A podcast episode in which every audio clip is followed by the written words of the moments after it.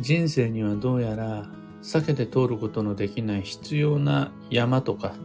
谷だとかがあってそこはちゃんと味わった方が良かったりするようです。おはようございます。有限会社西企画西俊久です。運をデザインする手帳有機暦を群馬県富岡市にて制作しています。有機暦は毎年9月9日きっちり99の日に発売です。最新版のご注文現在受っています放送内容欄のリンクご確認くださいで、このラジオ、聞く暦では、毎朝10分の暦レッスンをお届けしています。今朝は、安心して前進する裏付けとしての暦というテーマでお話を。苦労とは基本的に悪運です。特にうちの先代、西金や僕の父兼師匠なんですが、彼は苦労が嫌いです。余計な苦労はなるべく避けた方が運が良いという考え方だし、できるだけ頑張んない方が運は良い。無理はしなければしないほどどんどん運が良くなる。という、なんというか、お気楽というか、肩の力を抜いた人です。で、僕もそう思います。だけどもだけど、人生におけるゴールまでの過程、また成長の過渡期においては、必要な手間暇、必要な面倒が確かにあるようで、今もしも目の前に苦労がある人、大変で面倒くさいことを抱えている人がいるとしたら、基本的にはなるべく避けた方がいいですよっていうものの、たまにそれ必要な苦労ですねっていう場合もあるわけです。そうすると、今自分が抱えているのは果たして必要な苦労なのか、それとも不必要な悪運なのか、それをジャッジするためのヒントとして暦が役に立つことがあります。例えば、落ち込むべき時や停滞するべき時というのが一年の中には何ヶ月かあるんです。あとは、試行錯誤、間違えることが必要ですという運勢があったり、今この場所においては一時停止、その場で足踏みをすることこそが必要な流れです。そういう年とか月があるんですよね。そういう時には、暦の中には書きます。今は土曜ですとか、現時点では足踏みがいいんだよ。遠回りこそ必要ですって、こう、書くんですよね。まあ、年の運勢や月の運勢みたいな形で。そうすると、そういうタイミングでどういうわけか足踏みすることになってしまったならば、それは良い流れに乗れてるということです。その間違えることが正解にたどり着く近道っていう運勢においては、の間違いこそ偶然の必然だったりするわけです。必要な運の流れにおいて、必要な回り道や不具合、面倒を確かに味わうことができたならば、それは結果として回り道や不具合や面倒ではない。それもまた成功正解の一部であると。道中である。って考えることになります。間違いなく言えるのが、幸運の道はまっすぐ平坦とは限らないようです。これはもう成功者の人生や履歴を一度実際追っていただければわかります。成功者、ガン首揃えて、並べさせて、全員がまっすぐ平坦な道を歩んでいるかどうかを確認していただければ、どうもそうじゃないな。そうとは限んないな。むしろ結構紆余曲折経てんなっていうことがわかります。運が良くても、成功の道をたどっていたとしても、その軌道は曲がってたり、デコボコしてたりすることが当たり前にあります。で、そもそも、これは僕のこじつけかもしれませんが、道というのは、まっすぐ平らにしすぎると事故が起こるから、あえてカーブをつけたり、凹凸をつけたり、アップダウンをつけたりする方が安全だったりします。僕はバイクに乗るので、まっすぐ平坦な道はもうつまんないんですよね。曲がってるところやアップダウンがあるところを選ぶようにして進みます。その方が僕自身のバイクライフのエンタメ性が上がるんです。楽しい、面白いっていうやつ。同じことは道だけじゃなくて、水が進む経路、あの河川や用水路でも言えます。道や川だけが紆余曲折が必要なんじゃなくて、運という軌道においても、まっすぐ平坦が基地とは限らない。むしろ曲がっていたり上がったり下がったりする方が運が良い。っていう感じです。とはいえ、なるべく遠回りはしたくないし、また余計なアップダウンは疲れるじゃないですか。そうすると、最短距離のアップダウンや、最も疲れない曲がり角を選んでいく方が楽しいです。というわけで、確認するわけです。このカーブは果たして味わうべきなのかこのアップダウンは自分の人生において必要な上下なのかもしかしたら、ただの余計な手間かもしれないし、不必要な苦労かもしれないじゃないですか。そんなところまで手出してたら、本当にいくらお金、時間、労力があっても足りなくなっちゃうんで。そうすると、今年の運勢はどうなんだろう今月の運勢ってどうなってるだろう今日の運勢は何なんだろうそれ調べると、今自分が正当に向き合うべき課題を先に知ることができます。また、今自分が味わってる課題が必要な苦労なのかどうか確認することができます。僕が主にその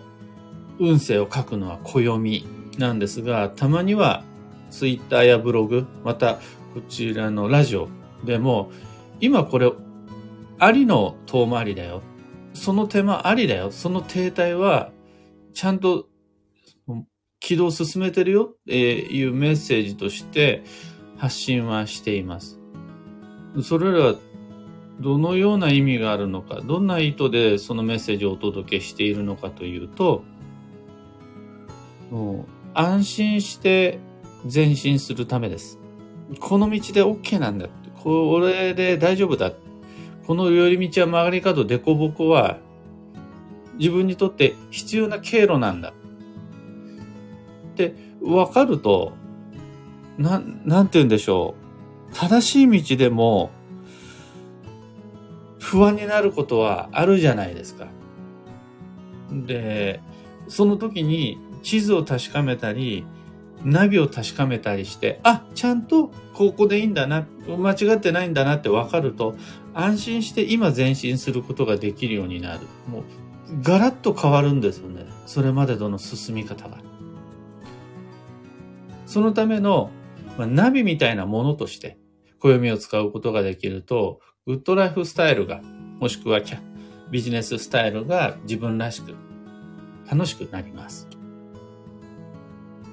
今朝のお話はそんなところです。二つ告知にお付き合いください。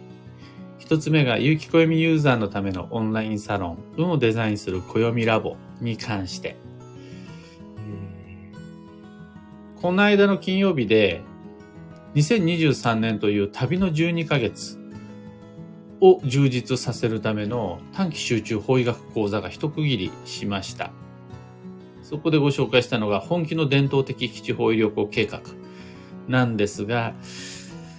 え、次回の短期集中講座で企画しているのは人間関係やコミュニケーション、縁に関して、人と人との相性や人と物との相性に関して、例えば旧世学をヒントにしたものを何かお届けできるといいなって企画中です。ラボメンバーの方は毎週金曜日はそちらチェックしてみてください。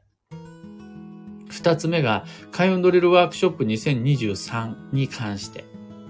来年度12ヶ月の行動計画を通して運をデザインするためのワークショップです。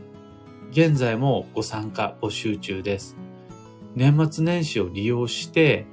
来年のライフプランやキャリアプランを一緒に練りましょう。料金は2500円。Facebook グループを利用したオンライン配信となります。で、本日、フォローアップ講座の追加開催追加開催が決定しました。12月29日と1月4日の10時から Facebook グループ内にて配信します。不安、疑問、何でもご回答いたしますので、ぜひご参加ください。サロンもドリルも詳細のリンク先は細内容欄に貼り付けておきます。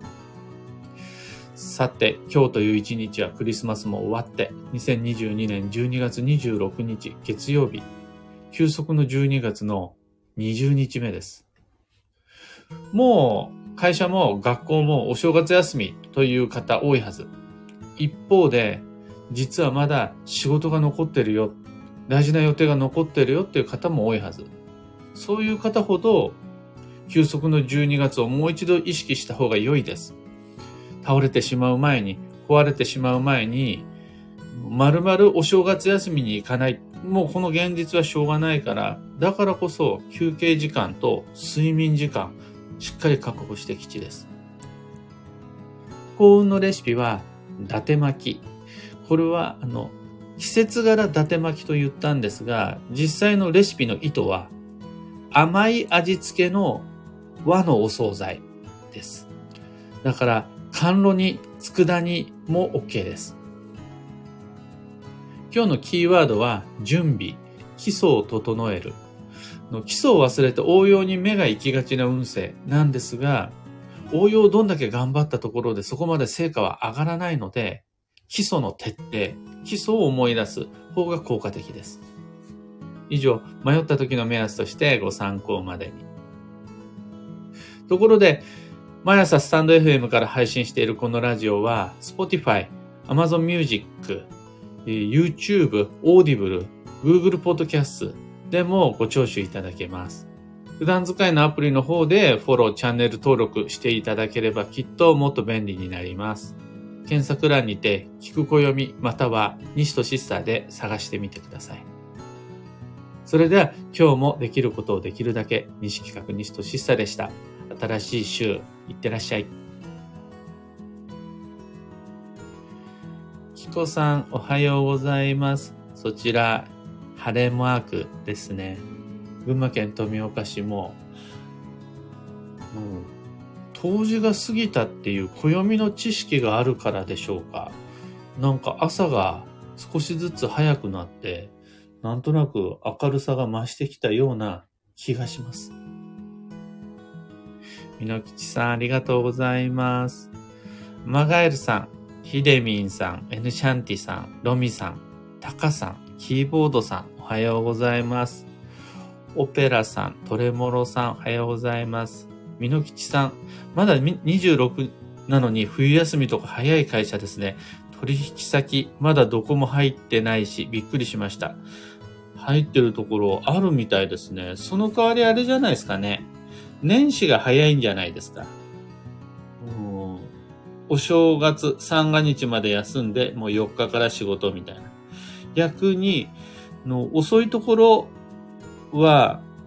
今日、明日、明後日働いて、29日から休みが始まって、6日から仕事始めっていうところもあるようです。ちなみに、西企画というブラック会社は、その両方の悪いところ取りで、28日までしっかり働いて、29日からお正月休みで、4日から仕事始めって、の、この間の会議でどうしようかって言ったら、いいんじゃない ?29 から休んで4日から働けばみたいなのをしれっと西金屋が言うもんで。しかも彼もなんなら1月1日から働いてたりするんで、もう、いつか通報してやろうって思ってます。この西企画のブラック具合。うんとはいえ、あの、昨日も今日ものんびり過ごせているし、僕はあとは、の重要な業務、ノルマがあるような業務はとにかく年賀状がまだ一つも仕上がってないので、もう僕以外のスタッフはみんな年賀状終わっていて、僕だけが年賀状、これ何枚ぐらいあるんだろう。3センチぐらいの分厚い束がドンと机の目の前に置いてあるんですが、これは一つ一つ手書きのメッセージ、あの皆さんの運に合わせたメッセージを書き込んでお送りすることができれば、それ以外はのんびり過ごしたいと思います。というわけで、今日もマイペースに運をデザインして参りましょう。僕も行って参ります。